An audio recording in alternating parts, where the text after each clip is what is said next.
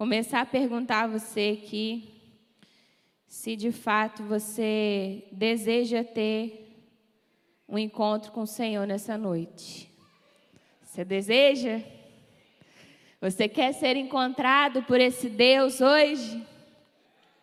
Nós vamos conversar um pouquinho sobre o Deus sobrenatural que nos encontra.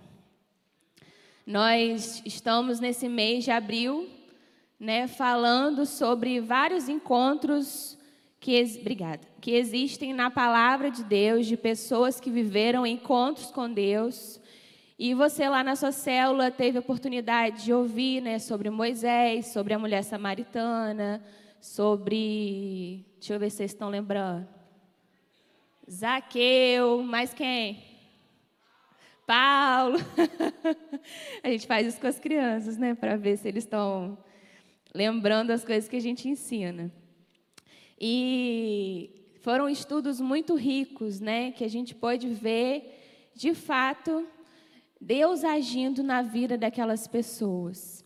E eu quero pedir a você para abrir a sua Bíblia aí comigo, você que está em casa também. Abre aí em 2 Reis, capítulo 5. Nós vamos ler uma história muito conhecida. Talvez você já tenha sido encontrado por Deus através dessa palavra. E eu creio que o Senhor tem algo a fazer nessa noite. Deus ele tem me confrontado com relação a uma questão.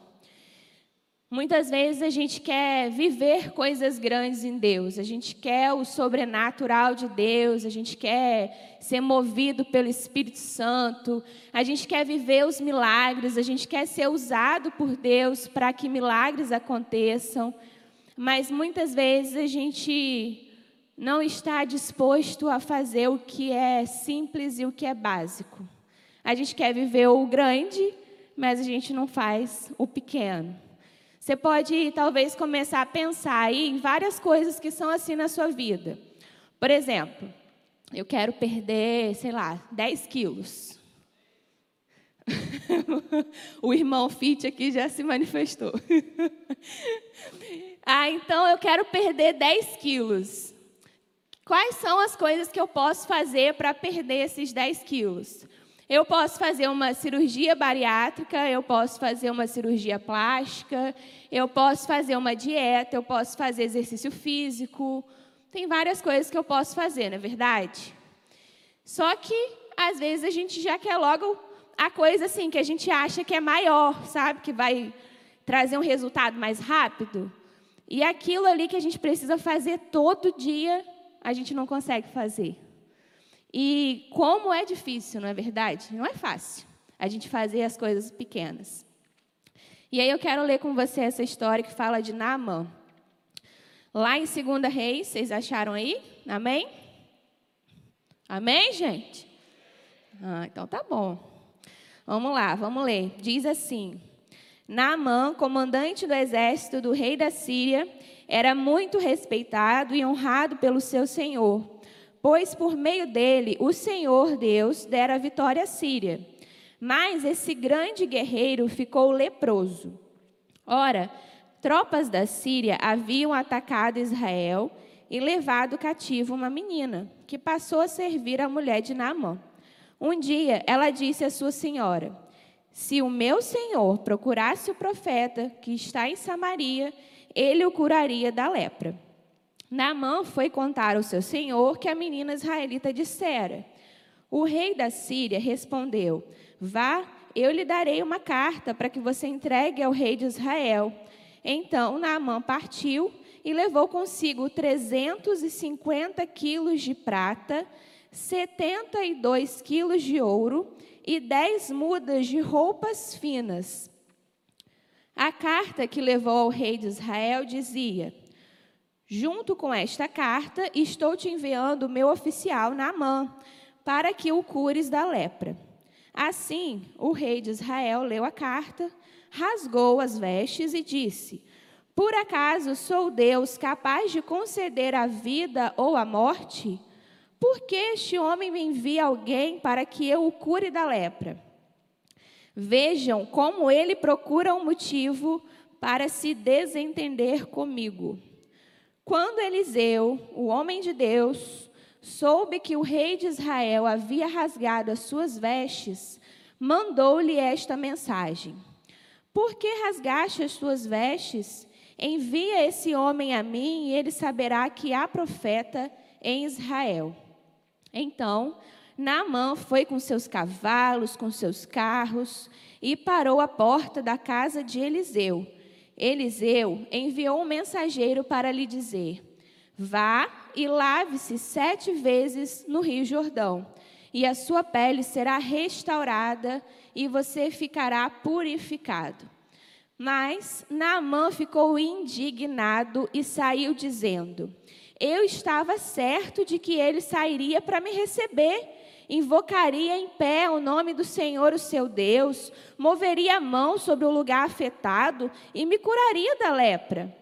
Não são os rios Abana e Farfar em Damasco melhores do que todas as águas de Israel? Será que não poderia lavar-me neles e ser purificado? E foi dali embora furioso. Mas os seus servos lhes disseram: Meu pai, se o profeta lhe tivesse pedido alguma coisa, o Senhor não faria, alguma coisa difícil, o Senhor não faria. Quanto mais quando ele pede apenas que se lave no rio e será purificado. Assim, Naamã desceu ao Jordão, mergulhou sete vezes, conforme a ordem do homem de Deus, e foi purificado. A...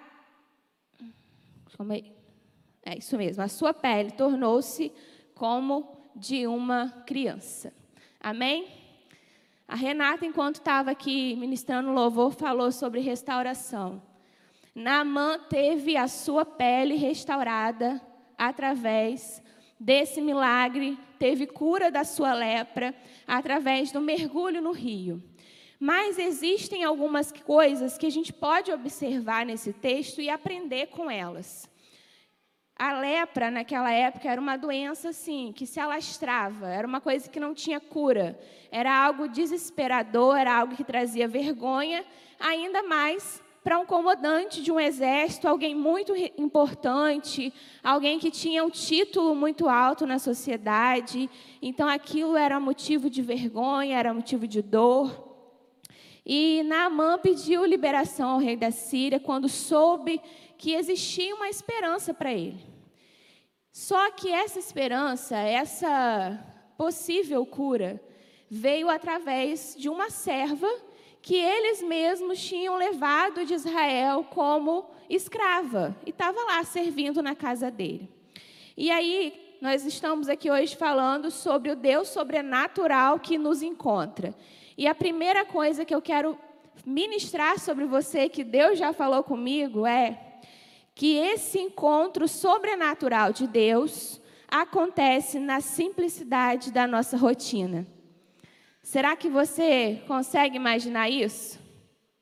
Na mãe, ele estava ali na casa dele, estava ali preparando as tropas, o exército, as armaduras, vendo se as armas estavam prontas para alguma batalha, alguma possível guerra, estava treinando os seus homens ali para a batalha, estava ali se relacionando com a sua esposa, com as pessoas. Ou seja, essa era a rotina de Naamã.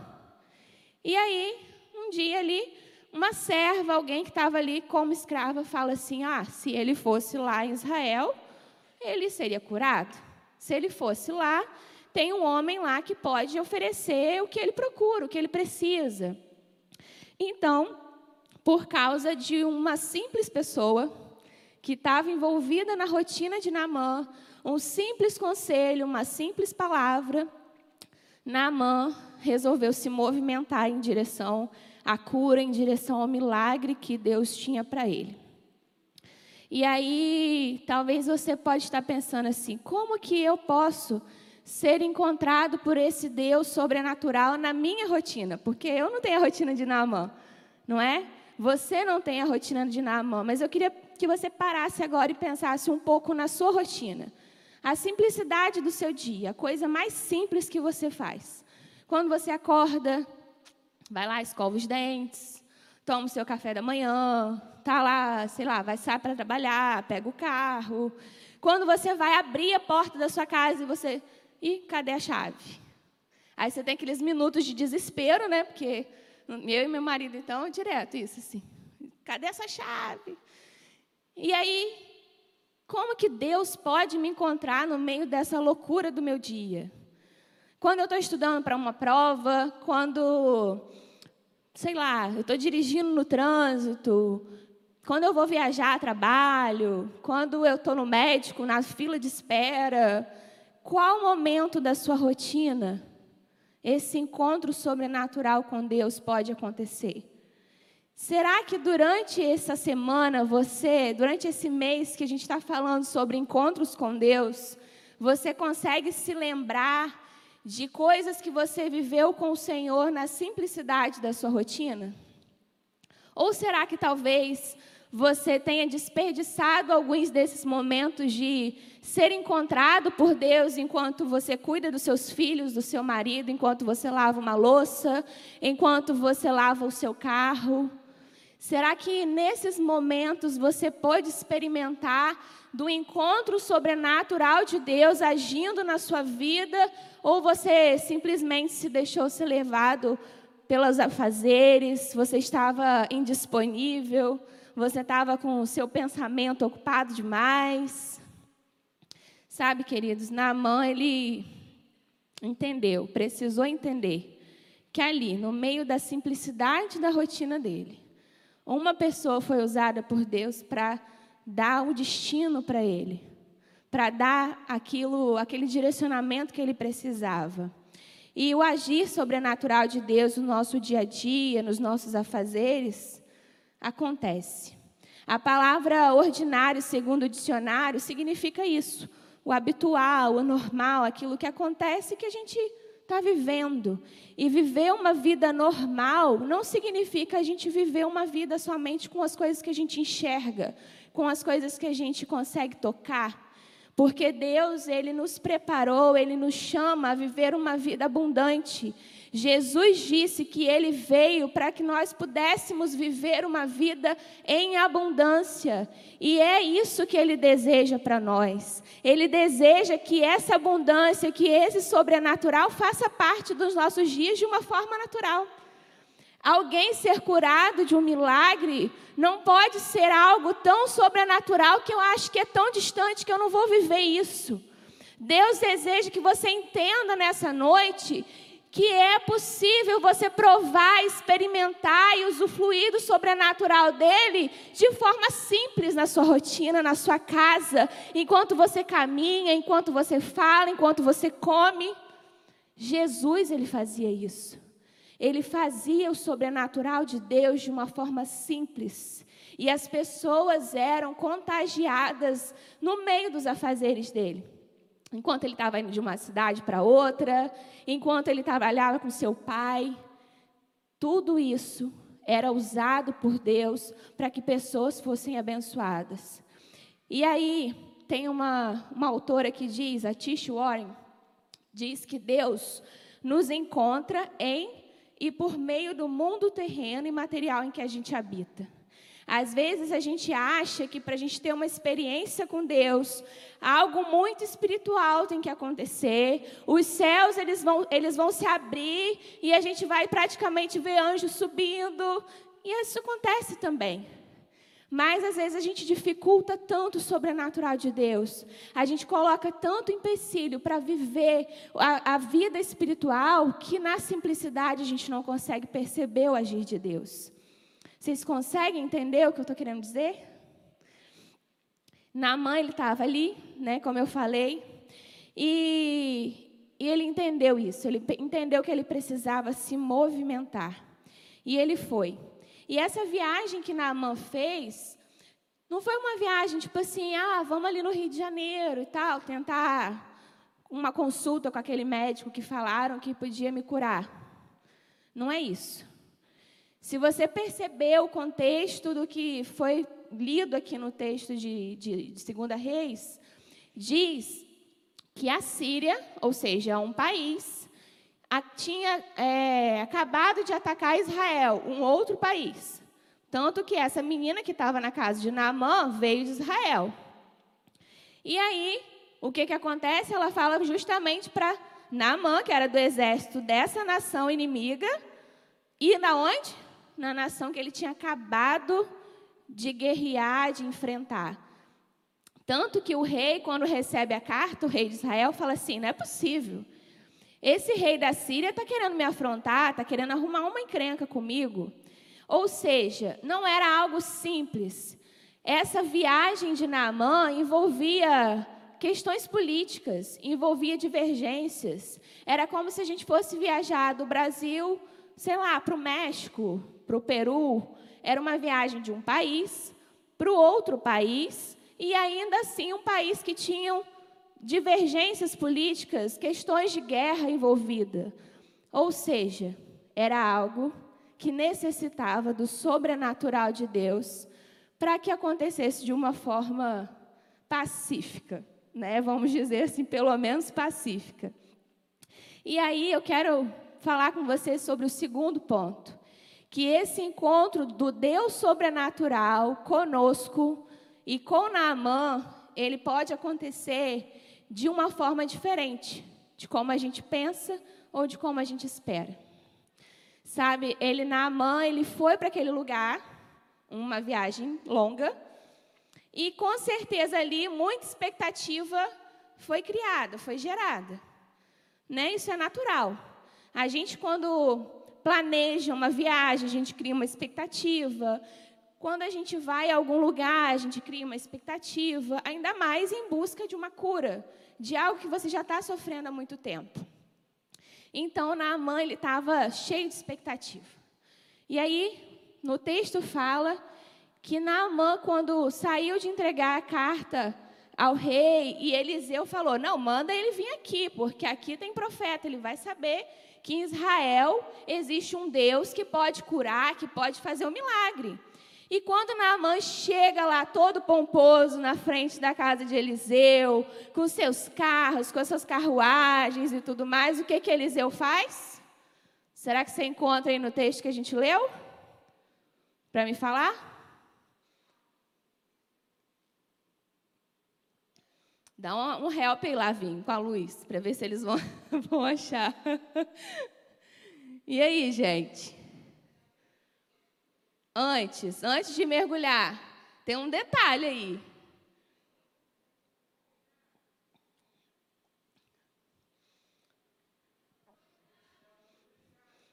Mandou um servo dele Tonho, oi, oi.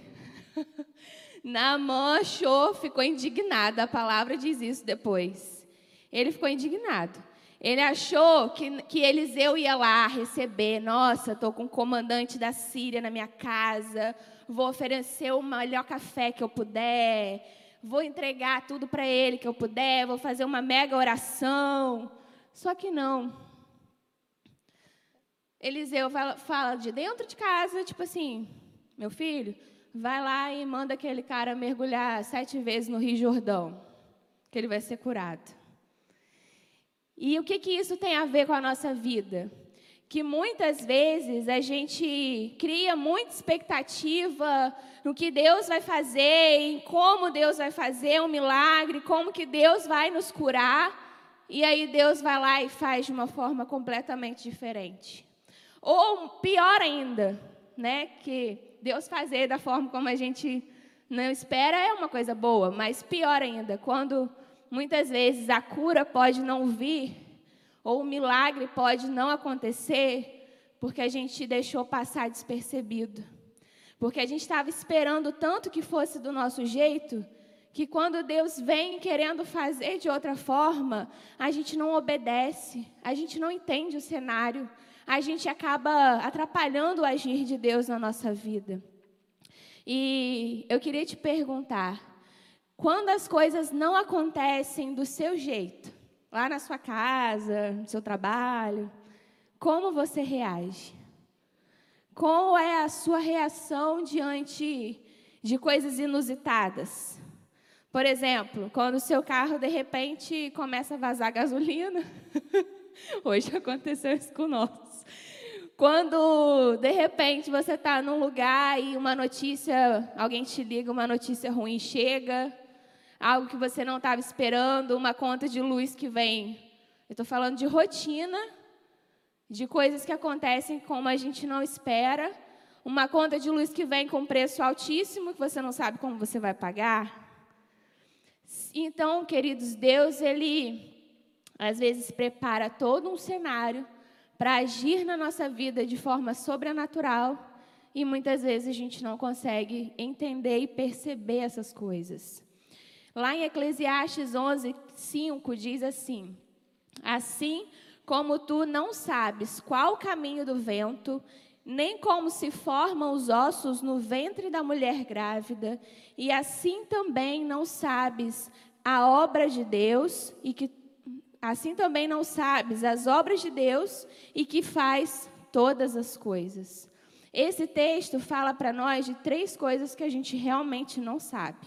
A gente não sabe o caminho do vento, a gente só vê as folhas se movendo, as árvores balançando, mas a gente não consegue enxergar e conhecer o caminho. A gente não sabe como os ossos de um bebê se formam dentro de uma barriga. E a gente não sabe as obras que o Senhor pode fazer, mas Ele faz todas as coisas. Amém? Glória a Deus.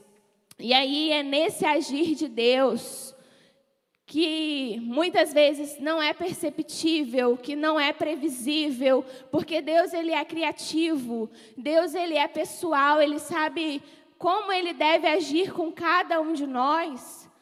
É que a gente precisa estar sensível para perceber que muitas vezes a gente vai precisar fazer como Naamã, porque Deus tem um jeito de fazer as coisas e o jeito de Deus pode não ser o nosso jeito.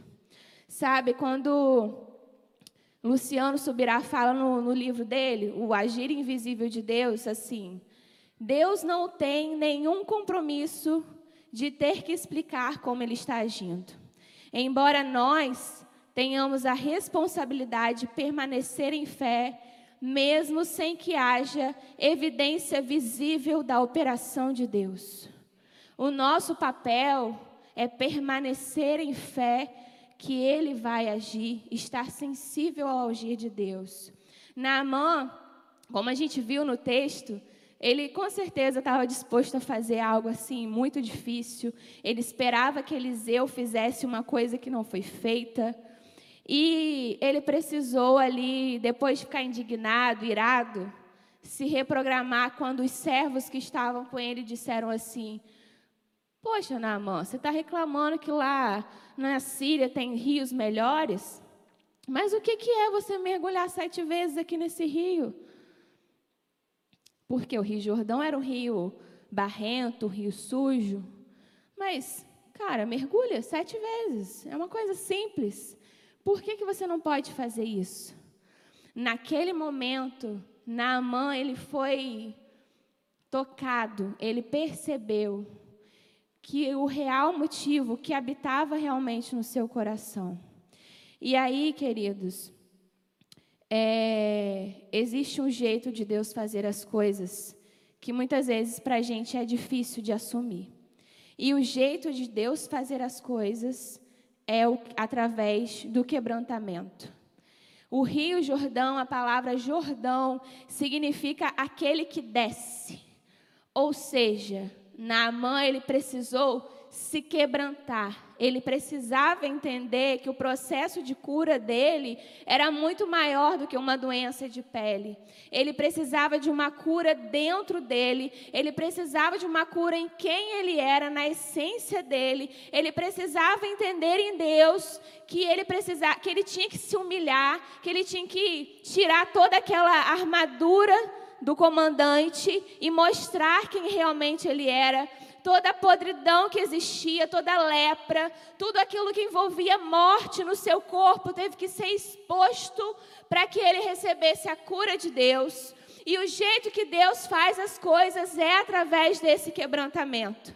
E qual é, quais são as mazelas e as lepras que existem na minha e na sua vida, que muitas vezes vão precisar ser expostas, vão precisar ser escancaradas para que o Senhor nos cure além da superfície.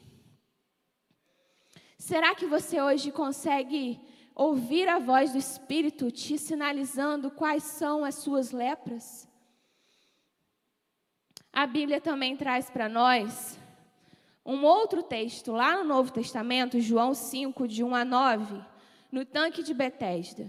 Esse outro texto também mostra para nós que o jeito de Deus fazer as coisas pode não ser o nosso jeito. Esse texto eu não vou ler, eu vou só falar um pouco do que aconteceu. Existiam ali várias pessoas em volta daquele tanque, aguardando o milagre. Elas estavam ali, elas ansiavam por ser curadas. Existia um homem paralítico, existiam cegos e tal. E quando de repente o anjo do Senhor descia, em algum momento do dia, aquelas águas eram agitadas e quem entrasse primeiro na água era curado. E existia ali um paralítico esperando esse movimento nas águas há 38 anos. Há 38 anos, esse homem estava ali na beira daquele poço, sem conseguir andar, sem conseguir se relacionar, sem conseguir viver a vida que Deus desejava que ele vivesse, porque ele estava esperando o movimento da água. Ele esperava que o anjo descesse e movimentasse as águas. E quando Jesus chega para ele e fala assim: Você quer ser curado? Ele fala o que para Jesus? Jesus, eu quero ser curado, só que quando a água agita, não tem ninguém que me bote dentro da água até eu chegar lá. Alguém já entrou primeiro. Ou seja, ele estava com a mente formatada em só um modo de Deus agir. Ele estava ali esperando apenas que ser curado pelo movimento de uma água. Só que Jesus, a própria vida, estava na frente dele. E ele pode experimentar de um novo modo de agir. Ele pode ser encontrado pelo sobrenatural de Deus sem entrar em tanque nenhum. E aí a Bíblia fala para nós que Jesus disse apenas assim para ele: levante-se. Levanta. Olha como é simples. A rotina daquele homem envolvia ele estar em volta daquele poço, aguardando uma cura aguardando um modo de agir de Deus. Mas Jesus chega para ele e fala: Cara, você não vai ser curado dessa forma. É só você levantar. Vem comigo, você já está curado. Você pode glorificar a Deus por isso?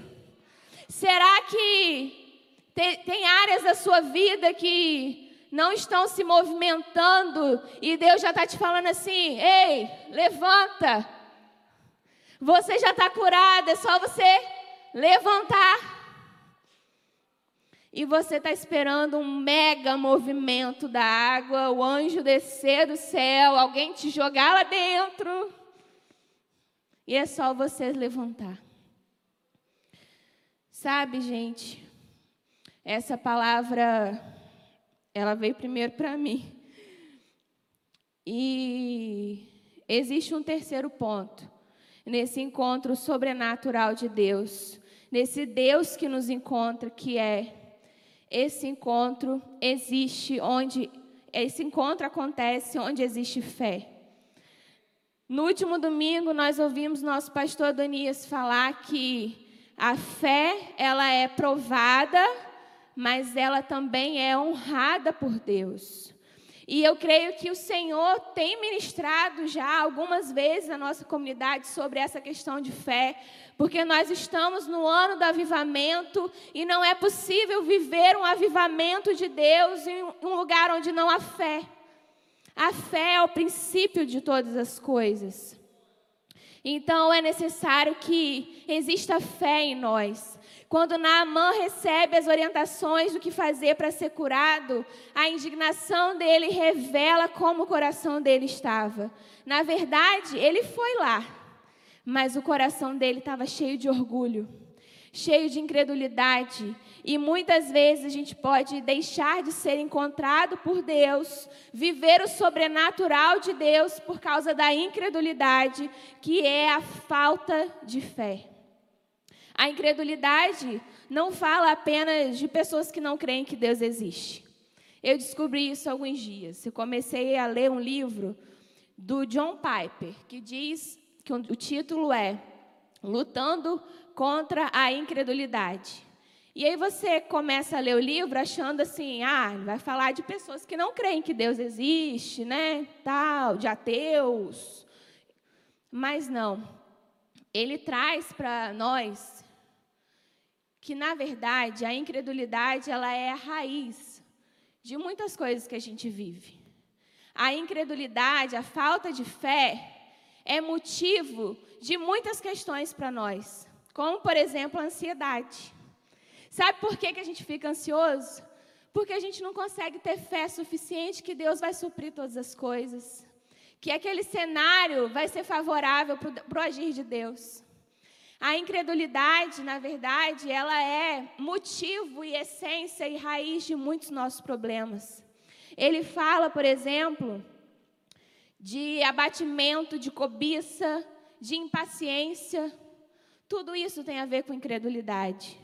Ou seja, todas essas coisas, muitos pecados que existem na nossa vida, são fruto da nossa falta de confiança nas promessas de Deus. São fruto da ausência da fé na graça de Deus. Que Ele cuida da gente, que Ele cuida do nosso futuro, que Ele está conosco. Falta de fé. E aí, essa questão do orgulho foi uma questão que Deus ministrou muito no meu coração enquanto eu li esse livro, porque o John Piper fala que o orgulho é uma questão de onde a sua satisfação está. E aí eu quero te perguntar, talvez você esteja assim, não, mas eu não sou orgulhoso. E eu quero te fazer pensar agora, não que você é ou não orgulhoso, mas onde está a sua satisfação em que você se sente satisfeito. Talvez você diga assim: ah, eu não sou orgulhoso. Mas se aquele dinheiro não tiver na sua conta, você começa a ficar ansioso, você começa a não acreditar mais em Deus de forma tão simples, e o orgulho começa a tomar conta do seu coração, sabe por quê? Porque o orgulho nada mais é do que um sentimento de autossuficiência. Então, se você depende da sua mão para fazer, é orgulho. E às vezes a gente acha assim: ah, o orgulhoso é aquele que acha que pode fazer todas as coisas, né, com as suas próprias mãos. Mas quando na verdade a gente não crê, a gente se acha incapaz de fazer, também é orgulho. Porque a gente se acha incapaz porque a gente sabe que a gente não vai conseguir. Só que na verdade é orgulho porque a gente não consegue depositar a fé naquele que é capaz. Ou seja, tudo gira em torno da incredulidade.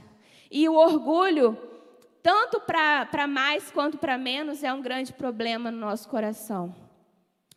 C.S. Lewis diz assim: um homem orgulhoso está sempre olhando para as coisas e pessoas. E claro, enquanto você estiver olhando para baixo, você não pode ver algo que está acima de você. Enquanto a gente está aqui, o nosso coração orgulhoso, olhando simplesmente para as coisas na nossa rotina, foi o primeiro ponto, na simplicidade com as pessoas, enquanto a gente olha as circunstâncias, enquanto a gente olha o que está no, no nosso campo de visão e não olha para o alto de onde vem a nossa fé, a gente não vai conseguir. É necessário a gente olhar para o alto. E nesse ponto aqui, da falta de fé, que Deus age de forma sobrenatural, onde existe fé, tem um outro episódio que está lá em Mateus 17, versículo 14 ao 21, que fala também da incredulidade. Eu queria ler com você rapidamente. A gente já está caminhando para o final. E esse texto diz assim: Quando chegaram onde estava a multidão, um homem aproximou-se de Jesus, ajoelhou-se diante dele e disse: Senhor, tem misericórdia do meu filho. Ele tem ataques e está sofrendo muito. Muitas vezes ele cai no fogo ou na água. E eu trouxe para os seus discípulos, mas eles não puderam curá-lo. E Jesus respondeu: Ó oh, geração incrédula e perversa, até quando estarei com vocês? Até quando eu terei que suportá-los? Tragam meu menino. E Jesus repreendeu o demônio, esse saiu do menino, e naquele momento ele ficou curado. Então os discípulos se aproximaram de Jesus em particular e perguntaram: Por que não conseguimos expulsá-lo? E Jesus respondeu: Porque a fé que vocês têm é pequena. Eu lhes asseguro, se vocês tiverem fé do tamanho de um grão de mostarda, poderão dizer a este monte: vai daqui para lá, e ele irá. Nada lhe será impossível. Mas essa espécie de demônio só sai pela oração e pelo jejum. Jesus aqui talvez se encontrou um pouco decepcionado com seus discípulos não foram capazes de expulsar um demônio. E eles mesmos ficaram se sentindo decepcionados. Eles foram para Jesus e perguntaram: Cara, por que a gente não conseguiu? Né? O que, que aconteceu? O que, que a gente fez de errado? Na verdade, faltou fé.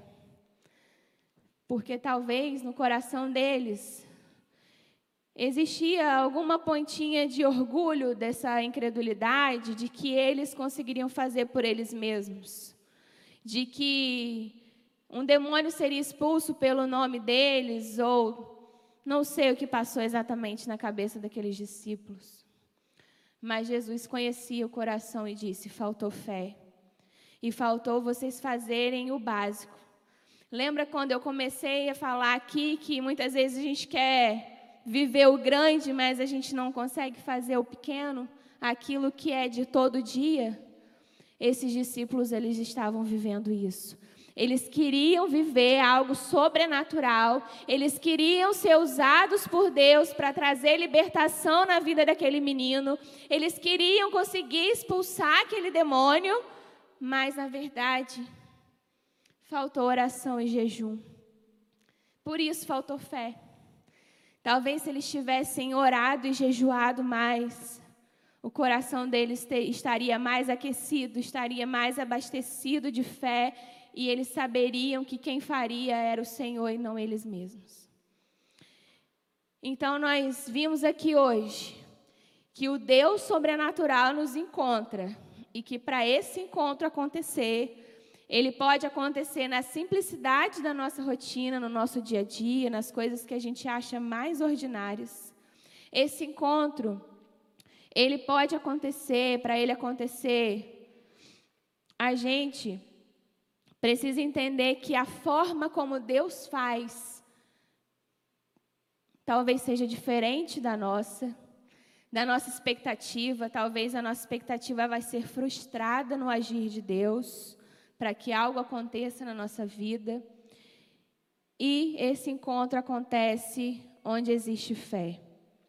Naamã precisou realinhar o coração dele naquela hora ali e falou: Eu vou, eu vou mergulhar. Custa nada, já estou aqui. Esse rio sujo, mas eu vou assim mesmo. Eu vou mergulhar as sete vezes, que, que Deus está te pedindo para você fazer hoje? Para que você possa receber da cura dele, da libertação, do que ele tem para você, para que você possa viver o que ele sonhou para a sua vida. O que você precisa hoje obedecer, o que você precisa entregar. Talvez você esteja com aquele paralítico que só precisa levantar.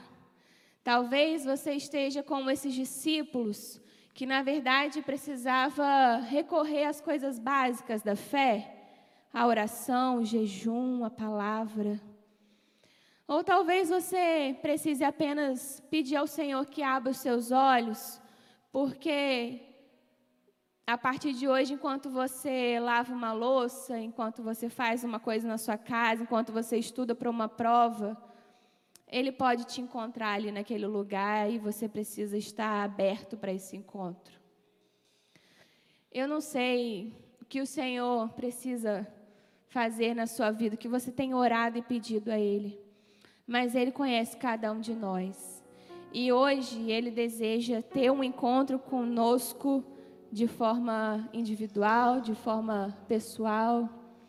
Talvez você está aí na sua casa e precise ser alcançado por esse Deus sobrenatural. Então, fale com o Senhor agora. Eu queria te pedir para se colocar de pé.